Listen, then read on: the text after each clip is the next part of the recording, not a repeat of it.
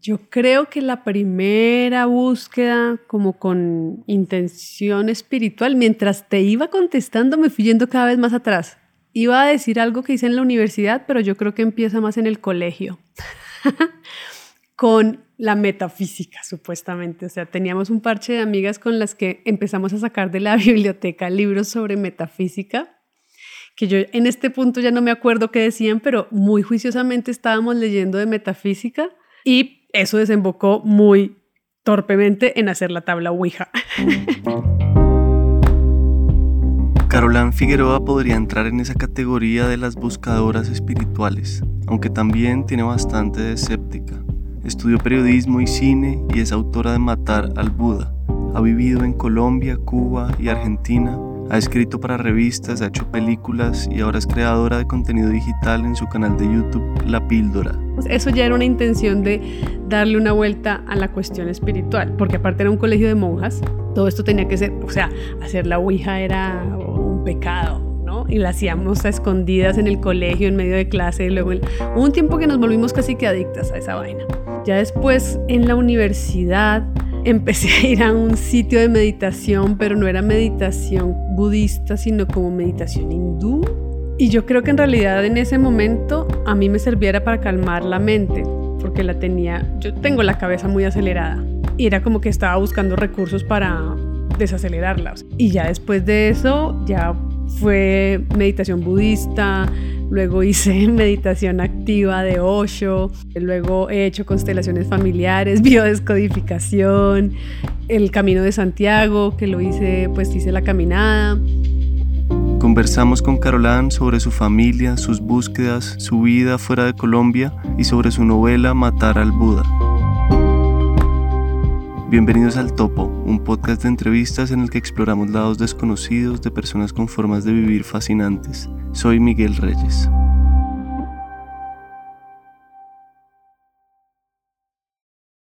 Pues quiero que empecemos como habíamos charlado un poco la primera vez, desde el comienzo de tu vida, por tu familia, como por cómo está conformada y por tu infancia.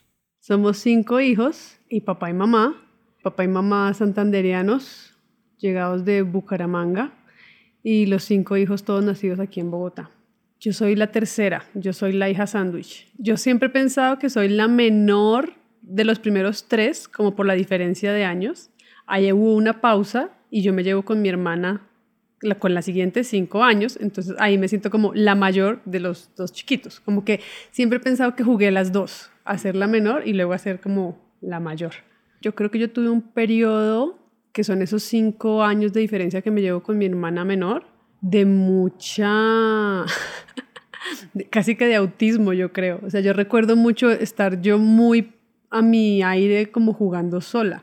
Tengo como puras imágenes jugando sola, como por ahí en algún lado de la casa, no, pero esto pensándolo como hasta los cinco años, que fue cuando entré al jardín infantil, digamos. Yo creo que la adolescencia infancia y adolescencia de mis papás fue muy diferente a, a mi infancia y mi adolescencia y en ese mismo orden de ideas, pues lo que ellos soñaban o lo que creían que podían conseguir o lo que creían que nosotros podíamos conseguir como hijos, ahí hay una brecha que uno no, como que no cae en cuenta si no le mete onda a entenderla. Pero entonces, digamos, eso es por el lado materno. Y por el lado paterno, pues también ellos venían de, de Bucaramanga y eran ocho seis o siete, ya no me acuerdo bien. Pero yo me acuerdo, por ejemplo, mi papá contándome alguna vez que ellos llegaron a Ciudad Kennedy a recibir unos de los subsidios del gobierno de que fue lo que dio pie a Ciudad Kennedy y que parte del tema del subsidio era como que la gente construía su casa. Entonces mi papá me contaba cómo ellos hicieron desde niños para construir la casa y cómo era, no sé, hacer que no se entrara el frío por la teja que habían hecho, porque no son arquitectos ni ingenieros ni nada, es una cosa, es una cosa mucho más ruda de lo que le tocó a uno. O sea, yo siempre tuve casa y siempre comí, siempre. Más allá de otros rollos que puedan ser parte de la familia, esa, ese levantarse desde algo muy rudo, no lo viví y aparte de que no lo viví, me explica muchas rudezas emocionales que hay en la familia. ¿Y tus papás casados duraron casados toda la vida? Mis papás duraron casados no, sé, 25 años o algo así y se separaron hace, no sé, 10 años quizás, 10, más, más, uf, más. Están separados hace como 15 años o algo así. Porque lo que estoy de pronto intentando buscar es el origen de tu feminismo. No sé si lo tengas registrado. No, yo de hecho no me considero feminista. Y de hecho es una cosa con la que peleo mucho porque parece que ahorita es pecado ser mujer y no ser feminista. Pero al mismo tiempo desde un punto de vista muy, muy personal, a mí esa etiqueta no me hace feliz, me estorba un poco. Entonces me siento, me siento mal de decirlo, pero tampoco me quiero obligar a cargar una palabra que yo no elegí. Entonces, yo digamos lo que pienso es que soy una persona con una visión crítica del mundo y que empecé a hablar de la mujer porque como mujer he vivido cosas o he visto cosas en, en familiares y amigas que me parece que no tienen sentido. Y bueno, y en la generación de contenido, ¿no? Yo como generadora de contenido toda la vida, pues he visto cómo generamos contenido sobre la mujer. ¿Qué te pesa del feminismo? Pues creo que no es del feminismo propiamente, sino como de lo que se genera en torno a la palabra. Y bueno, y en general tengo problemas con los sismos, budismo, cristianismo, todos los sismos me generan problema porque como que siento que le imponen a uno unas certezas que yo no tengo. Es como eso, sobre todo con el feminismo, yo me siento muy mal cuando, cuando supuestamente alguien me, como que me muestra su respeto viéndome como una feminista. Y yo digo, marica, yo tengo un machista interior horrible adentro mío, yo, yo tengo un montón de vainas que demuestran claramente que mi feminismo nada, o sea, yo estoy en ceros, no, yo no he hecho ese camino, yo no he hecho ese camino, entonces es como, como un título inmerecido también, es como, no es solo que me pese porque me estorbe, digamos, sino porque yo no he hecho, yo no he hecho ese camino, entonces no me den esa medalla que no, no me la he ganado, es como es un poco también. Y bueno, para ir entrando en los caminos que has explorado y en tus búsquedas de respuestas, ¿en cuáles caminos has estado? ¿A qué le has creído como con fe ciega en distintos puntos? No, pues con fe ciega porque a nada eso, eso me pesa. Yo, yo hubiera querido ser una persona de fe, pero no he podido tenerle fe ciega a nada. Yo no tengo esa vaina, yo no tengo ídolos. Entonces eso me parece como complicado porque pues me deja un poco sin norte en la vida por un lado y por otro lado es como que tengo una escéptica a flor de piel constante, entonces no, nunca le metí sustancias a la exploración. ¿Por qué?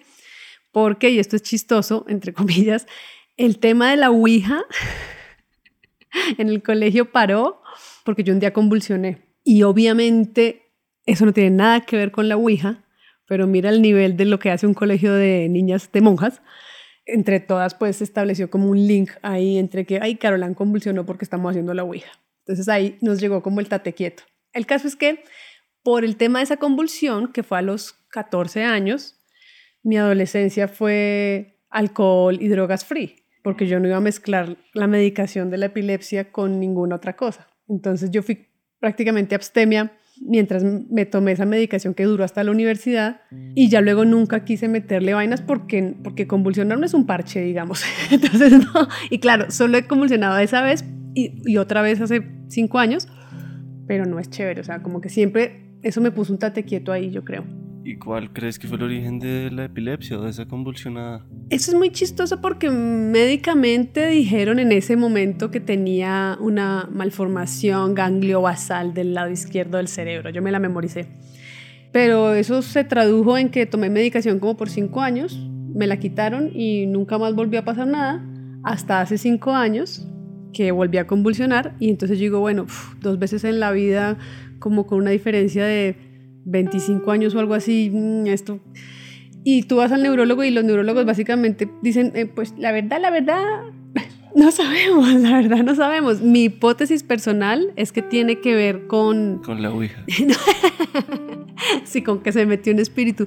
No, pues sí, es mi, hipótesis muy personal, pero yo creo que tiene que ver con una, una dificultad para ecualizar mi voltaje interior. Esto que te decía que tenía la cabeza mil, también cuando tengo como picos o de estrés o de, mm, o de emociones que se me salen de las manos, pues yo analizo los dos momentos en que convulsioné en mi vida, qué estaba pasando en mi vida y digo, ahí hay un común denominador que yo veo y que los médicos no van a preguntar, que los neurólogos no van a decir, ¿y cómo te estabas sintiendo emocionalmente en esa? No. Pero y entonces eso me lleva como a pensar que de todas esas búsquedas, ¿cuál pues en cuál crees. Ya sabemos que no hay una fe ciega en uno ni nada, pero, pero sí, me da curiosidad todavía tu escepticismo hasta dónde va y, en qué eres escéptica y en qué no. Creo mucho en las energías, digamos, como en los flujos, flujos o trancones de energía. Y digamos que, que eso también lo aplico a la cuestión neurológica de una convulsión, que lo que hace un electroencefalograma es medirte cómo estás ecualizado o no, si los tacos se te saltan, básicamente. Y también creo como en los clics universales o como el clic que pasa cuando conoces a alguien y, dices, marica, y no me refiero a una relación romántica, sino un, un clic, dices, pucha, aquí se abrió algo, aquí apareció una puerta. Eso eso, yo creo en eso y eso me motiva mucho, pero también creo que es muy azaroso, creo que no es como que uno lo pueda producir, pues como que puedes facilitarlo, pero no es como que lo puedas producir propiamente. Todo sirve también, puede que tarde, puede que pues está en uno, cómo permitir ahí también que creer. Claro, pero yo también te, yo quedé muy desconcertada con las constelaciones porque justamente yo me decidí a hacerlas porque asistí como a cuatro o cinco en las que la primera fui como de observadora, ¿no? Yo, ah, ¿esto qué? ¿Cómo es la cosa? Con el escéptico a full ahí, ah, con el me cago en todo activado, con el cinismo a full, ¿no? Y luego pues participé en algunas y sí sentí realmente que, o sea, no, no era mi constelación, sino participé en la constelación de otras personas y sentí que realmente yo era canal de la situación que la otra persona estaba organizando o algo. Terminé llorando, diciendo cosas que yo decía, o sea, estoy como poseída realmente, es como, y era, o sea, las constelaciones familiares son una experiencia muy interesante, pero cuando me tocó hacer la mía, mía, no entendí nada, no sentí bien, hubo un montón de incidentes externos rarísimos y la, la, nena me decía, todo lo que pase durante la constelación hace parte de la constelación, pero, pero es que esto es ridículo, o sea, en una constelación que hice, la hacían en un salón comunal, empezamos a hacerla y en mitad de la constelación entra un trencito, un trencito mecánico al, salón comunal, se mete dentro del, del, salón y suena, chuchu. Y yo, what the fuck? Y detrás del trencito entra un niño corriendo que estaba jugando afuera, viene y saca el, el tren, se lo lleva y es como, ¿qué putas? O sea,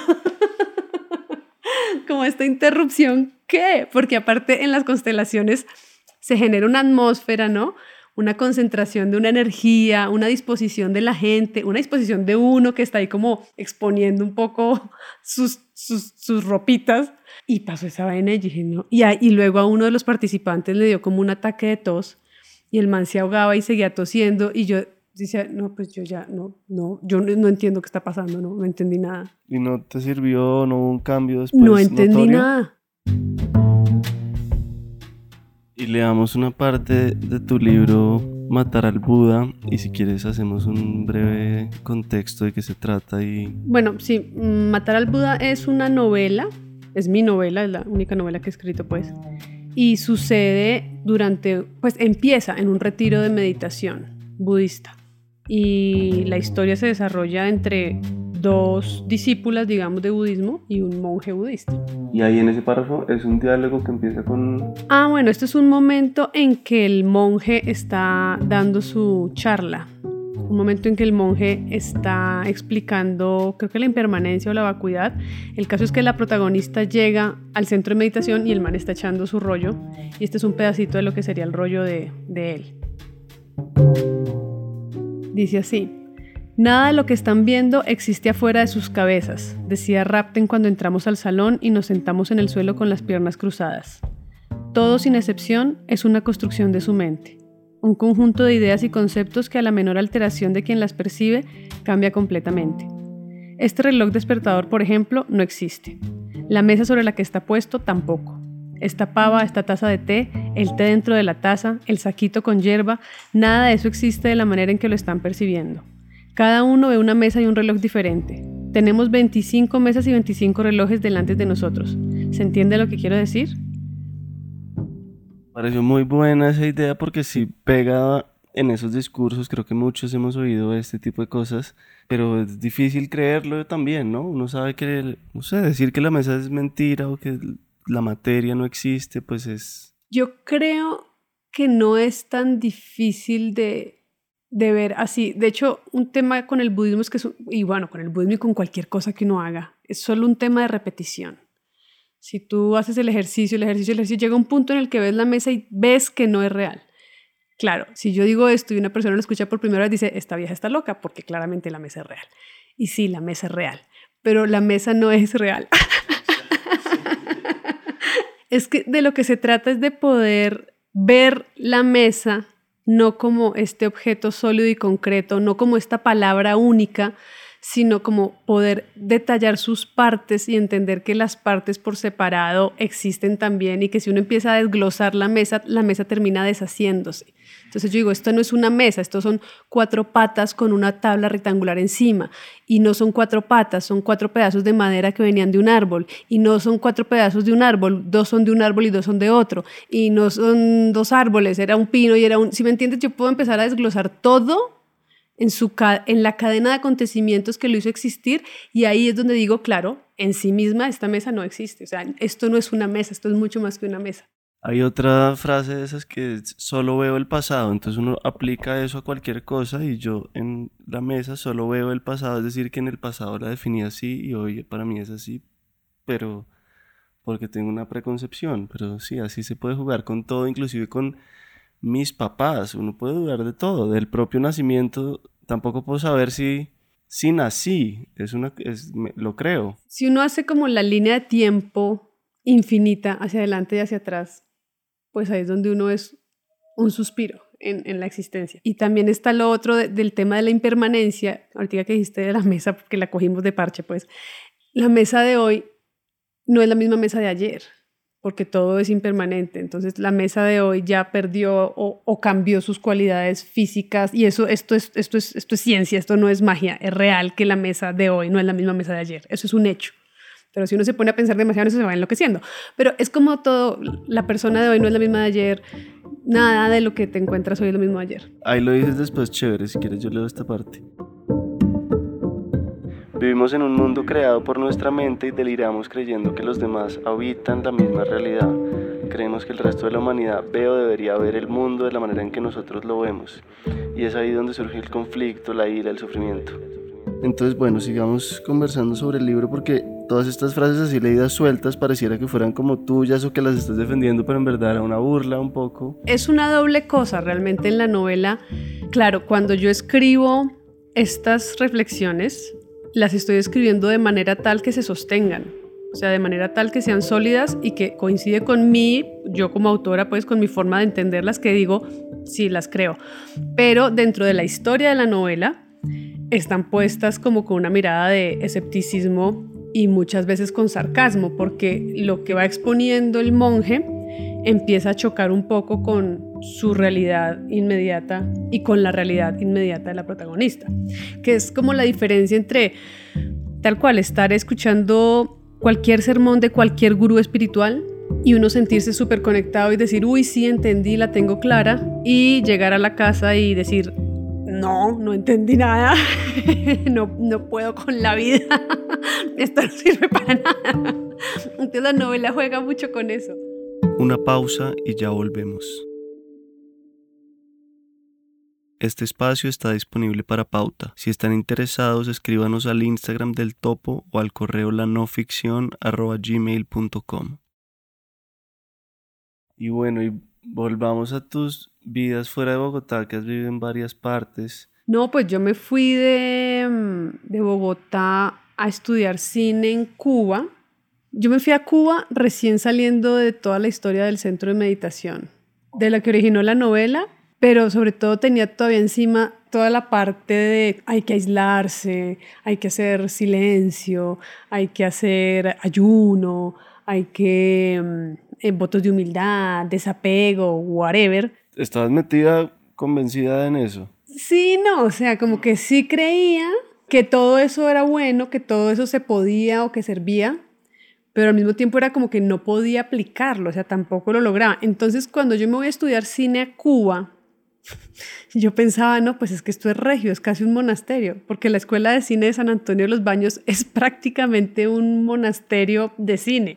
Y estar en Cuba es aislarte del mundo capitalista, consumista, comercial, que un poco el budismo te pide un poco que te desligues de eso. Incluso para ser vegetariano es bueno irse a Cuba porque no hay carne.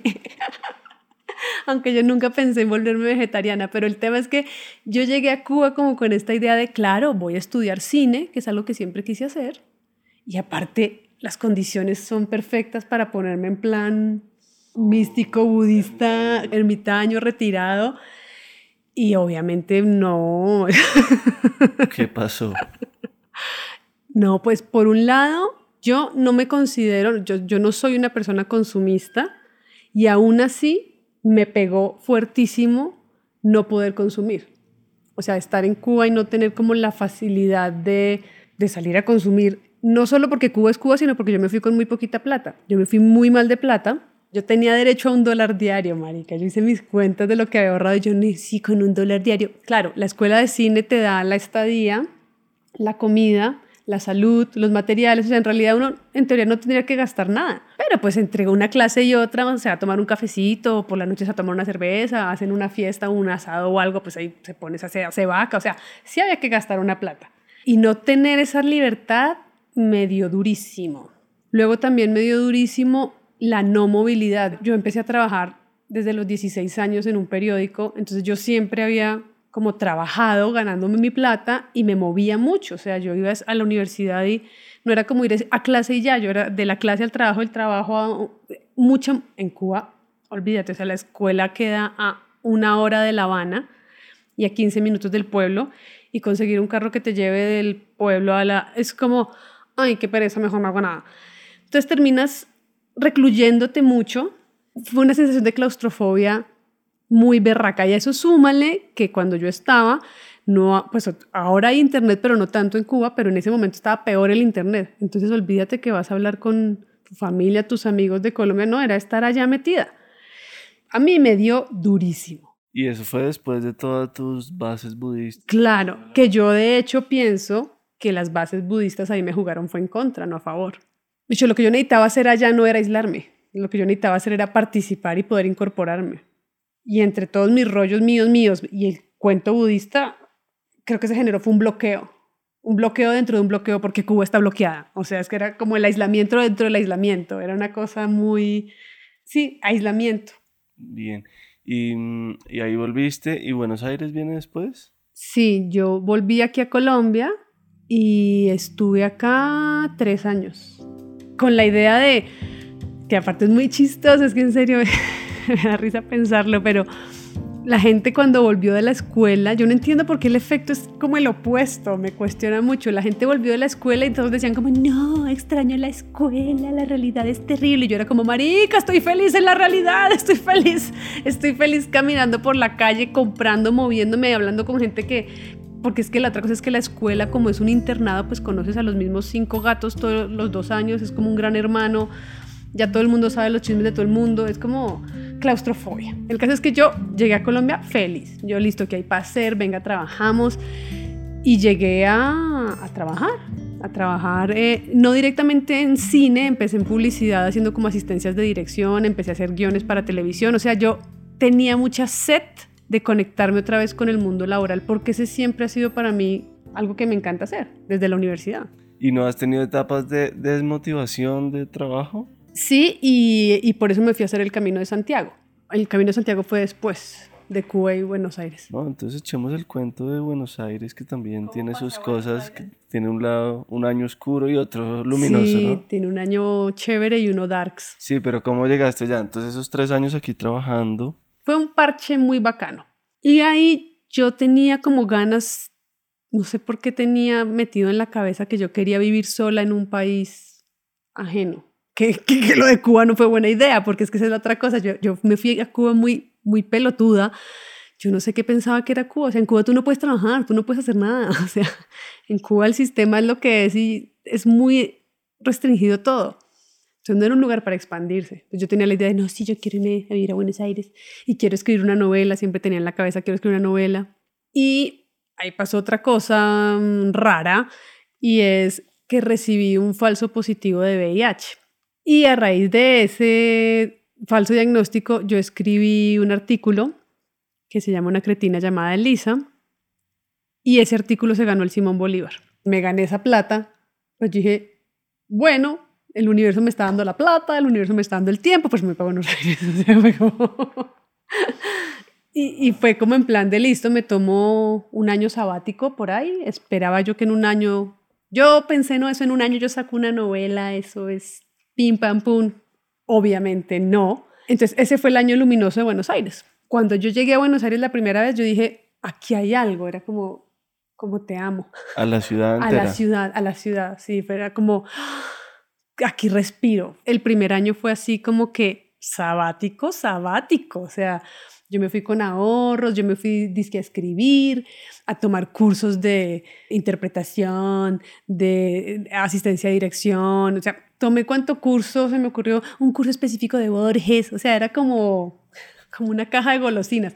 Aparte era ese momento en que Buenos Aires todavía estaba relativamente barato, entonces el primer año fue así como fantástico, pero pasado el año resultó que yo ya no tenía escrita la novela realmente, o sea, yo miraba lo que tenía escrito y decía, no, esto no es nada.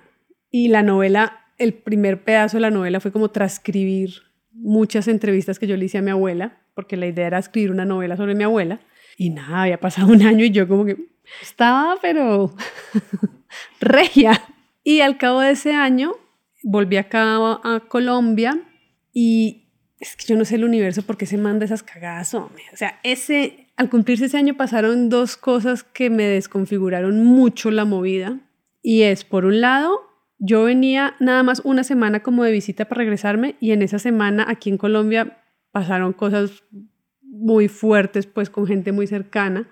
Un intento de suicidio por ahí, un encuentro con un personaje darks también por ahí, en una semana todo pegadito, así como que, como que dije, bueno, está bien universo, ¿te parece que no debo estar en Bogotá? Ok, me devuelvo a Buenos Aires. Pero en Buenos Aires pasó otra cosa que era absurda. Una roommate mía, porque vivíamos tres chicas en un apartamento, ella estaba embarazada, pero no, no nos contó. Ella estuvo nueve meses embarazada en el apartamento con nosotras y nos enteramos el día en el que estaba en el hospital dando a luz. Eso fue muy extraño. Eso fue como una crisis allá, como de recibir a este bebé, como de entender por qué no nos había contado, como una de esas veces que yo decía, en serio, universo, ya para la huevón, o sea, no entiendo, porque todo pasó como en un rango de tres semanas, entre que yo me fui de allá, vine acá, volví. Entonces, claro, yo creo que eso marcó como un descolocamiento en mi, en mi idilio con Buenos Aires, porque entonces era como que no puedo estar en Bogotá porque todo está caótico allá y tampoco me siento arraigada en Buenos Aires porque aquí también mi núcleo, que digamos éramos roommates y tal, pero ese era mi núcleo, también está descolocado y la novela no cuajaba. Entonces el segundo año en Buenos Aires creo yo fue como una caída libre into the darks. Y entonces creo que ese fue como un punto de quiebre de la estadía en Buenos Aires, que era como, no estoy disfrutando estar acá. Y para mí era una sensación de fracaso muy berraca, porque digamos que la idea de escribir una novela fue durante mucho tiempo como una, una, idea que me llenaba de ilusión, más la idea de vivir sola en otra ciudad, en otro país. Entonces, claro, cuando llegué al punto de decir, Marica, esto salió muy mal, pues nadie se ha muerto, pero salió mal, era también decir, y me desconecté de todo lo profesional durante dos años. O sea, me desconecté de todo lo que había cultivado profesionalmente. Perdí el, el aventón que me podía dar el Simón Bolívar. Era como, y aparte voy a llegar a vivir en la casa de mi mamá. ¡Qué chimba! Porque vengo sin plata. O sea, todo ¿Y llegaste donde ella? Claro, tenaz. Sí, duro. Claro, claro, porque no, yo no me siento cómoda. De hecho, la familia para mí no es el entorno más cómodo. Entonces, claro, yo entendía eso como pues la vida, mi mamá me recibe, estoy agradecida por eso y tal, pero no es lo que yo quiero estar haciendo. Entonces, uff, llegar allá, no, llegar así, sin trabajo, sin la novela, eh, sin un machuque siquiera, o sea, no, fue volver como darks, weón. Ahí entré yo como darks. Y mm, pues hablemos ahora sí del, del trabajo tuyo y, volver a conectarlo como, como decías, como que el trabajo es necesario y liberador y, y, te gusta tanto, ¿no? ¿Qué, ¿Qué haces? Como, ¿Cuál es tu propósito con la píldora, con el contenido que creas? En últimas, digamos, ¿qué quisieras cambiar o comunicar? Pues no sé, yo creo que yo empecé con la idea de crear contenido, digamos con la idea de estudiar periodismo y luego cine, whatever. La idea era la idea como ególatra de ay, escribir y que mi nombre esté en unas páginas. Y en cuanto a cine también me parecía como genial como crear una historia y que la vean. Eso, eso era el, el, principal motor ahí, como, como que alguien vea algo que yo conté. Y cuando ya vi mi nombre impreso en un periódico o en una revista, era como, mm, sí, bueno, ya, gracias. Pero empezó a pasar una cosa, y esto ya es con las redes sociales, y es en Facebook, apenas empezó a aparecer Facebook a lo bien, empezó a aparecer gente que me buscaba porque había leído algo que había escrito y me decía que algo, algo habían entendido, algo habían sentido, algo había cambiado. Y me empezó a aparecer eso muy fuerte, como decir, te tocó tanto como para que te pongas a buscarme en Facebook y me escribas. O sea, a mí eso me parece too much. O sea, me parece too much, pero me parece divino. Es como, y me parece casi mágico. O sea, tú y yo no nos conocemos, te escribí algo y algo te movió. Y como que a partir de esa interacción empecé a sentir más como el deseo de, de aliviar a alguien, de aliviar o de, o de desencajar. No para mal, sino para para mover un poco las cosas, para mover un poco las fichas. Es como, es como, me interesa generar contenido para mover las fichas. Digamos con la píldora también, ¿qué, ¿qué crees que hay detrás de todo eso? ¿Cuál es la misión? ¿Qué quieres comunicar si lo tuvieras que decir en una frase? Pues en pocas palabras. No, la píldora, la píldora viene a cumplir eso que decía ahorita de desencajar. Es como, es un poco parecido a lo que decíamos con respecto a lo de la mesa dejar de ver la mesa como algo sólido y concreto y empezar a ver las partes y desmembrarla tanto que dices, esto no tiene existencia inherente, esto es un invento, es un poco eso, es como mirar a la mujer en los medios como nos la pintan y decir, esa no es la mujer. Y empezar a desglosar la información y, y todo lo que te hasta decir, esa mujer que me vendieron no es real. Y que tú puedas, como mujer, mirarte en el espejo y decir, eso que me vendieron no es lo que soy, yo soy más que esa vaina, es, hay algo más grande aquí que esa vaina que me están vendiendo. Y eventualmente que los hombres también puedan hacer lo mismo, ¿no? Al ver a una mujer. O sea, no es esto, es va más allá de eso. ¿Y qué es lo que no es? Como a qué le quieres, qué quieres desmitificar? Yo quiero desmitificar, con respecto a la mujer, yo quisiera desmitificar la, la bondad, la pulcritud, la estética, la pose. Siento que a las mujeres, a los hombres también por supuesto, pero a nosotras estoy convencida que mucho más, se nos pone encima una pose desde que nacemos. Es como que eres mujer, toma tu pose. Y eso implica físico, vestimenta, lenguaje, forma de moverse. Y claro, algunas estaremos más hiperconscientes de eso que otras, pero todas tenemos una, una voz que no nos permite simplemente ser. Creo que la mujer no, no se le permite simplemente ser o es muy guerriao eso de explorarse libremente y ser sin un montón de, de cosas prefabricadas. La mujer como concepto social es muy prefabricada y eso es lo que a mí me gustaría romper. ¿Y qué momentos memorables hay? ¿Qué cosas chéveres te han pasado en la píldora? Bueno, lo primero, pues que haya medio funcionado. Y yo digo medio porque todavía creo que es un canal muy pequeño, digamos, en lo que es el mundo real de los canales pero yo leo a mi comunidad, yo leo todo lo que me escriben, por Instagram los leo todos, todos los leo en YouTube y en realidad son muy pocos los, los que llegan al canal en una onda rayada. En general, incluso los que están en desacuerdo se toman el tiempo de elaborar lo que van a decirme y eso me parece como fantástico. Creo que hay una comunidad como con un sentido crítico bacano y como con una intención de que algo se pueda hacer bueno. O sea, siento que se ha creado una comunidad muy chévere, que la gente encuentre ahí un espacio para respirar.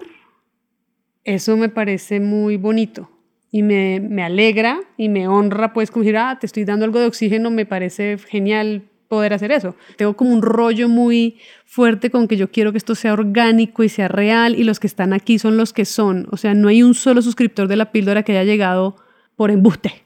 O sea, llegó por el voz a voz porque alguien le dijo porque está buscando esto. No es por, bueno, obviamente YouTube luego te promociona más si tienes más seguidores, whatever, pero dentro de lo que es mi accionar, quiero eso. Quiero que sea orgánico, así sea lento. Qué chévere, en eso nos parecemos. Para adelante. Carolán, muchas gracias de verdad.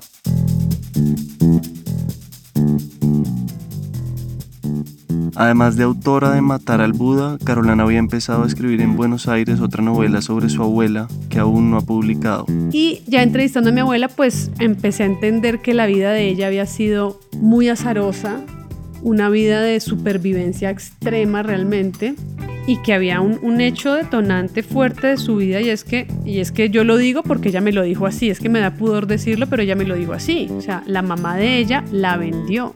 Si quieren saber más detalles sobre la historia de la abuela de Carolán, los invitamos a unirse a nuestra comunidad. Solo entren a lanoficción.com y hagan clic en Hazte cómplice. A los que ya están ahí, gracias infinitas por su apoyo. El Topo es una producción de la no ficción y es presentado y dirigido por mí. Este guion fue editado por María Antonia Ruiz, la mezcla y el diseño de sonido son de Daniel Díaz y Valentina Fonseca y Álvaro Guerrero es el manager de audiencias. Gracias infinitas a quienes ya se han sumado a nuestra comunidad. Algunos de ellos son Olga Lucía Molina, Julián Arteaga, María Camila Vega, Catherine López, Joseph Afsky, María del Mar Giraldo, Paula Méndez, Natalia Currea y Germán González. Si quieren contactarnos, estamos como podcast del Topo en Instagram, Twitter y Facebook. Si tienen preguntas, comentarios o sugerencias, no duden en escribirnos por ahí. Muchas gracias por escucharnos.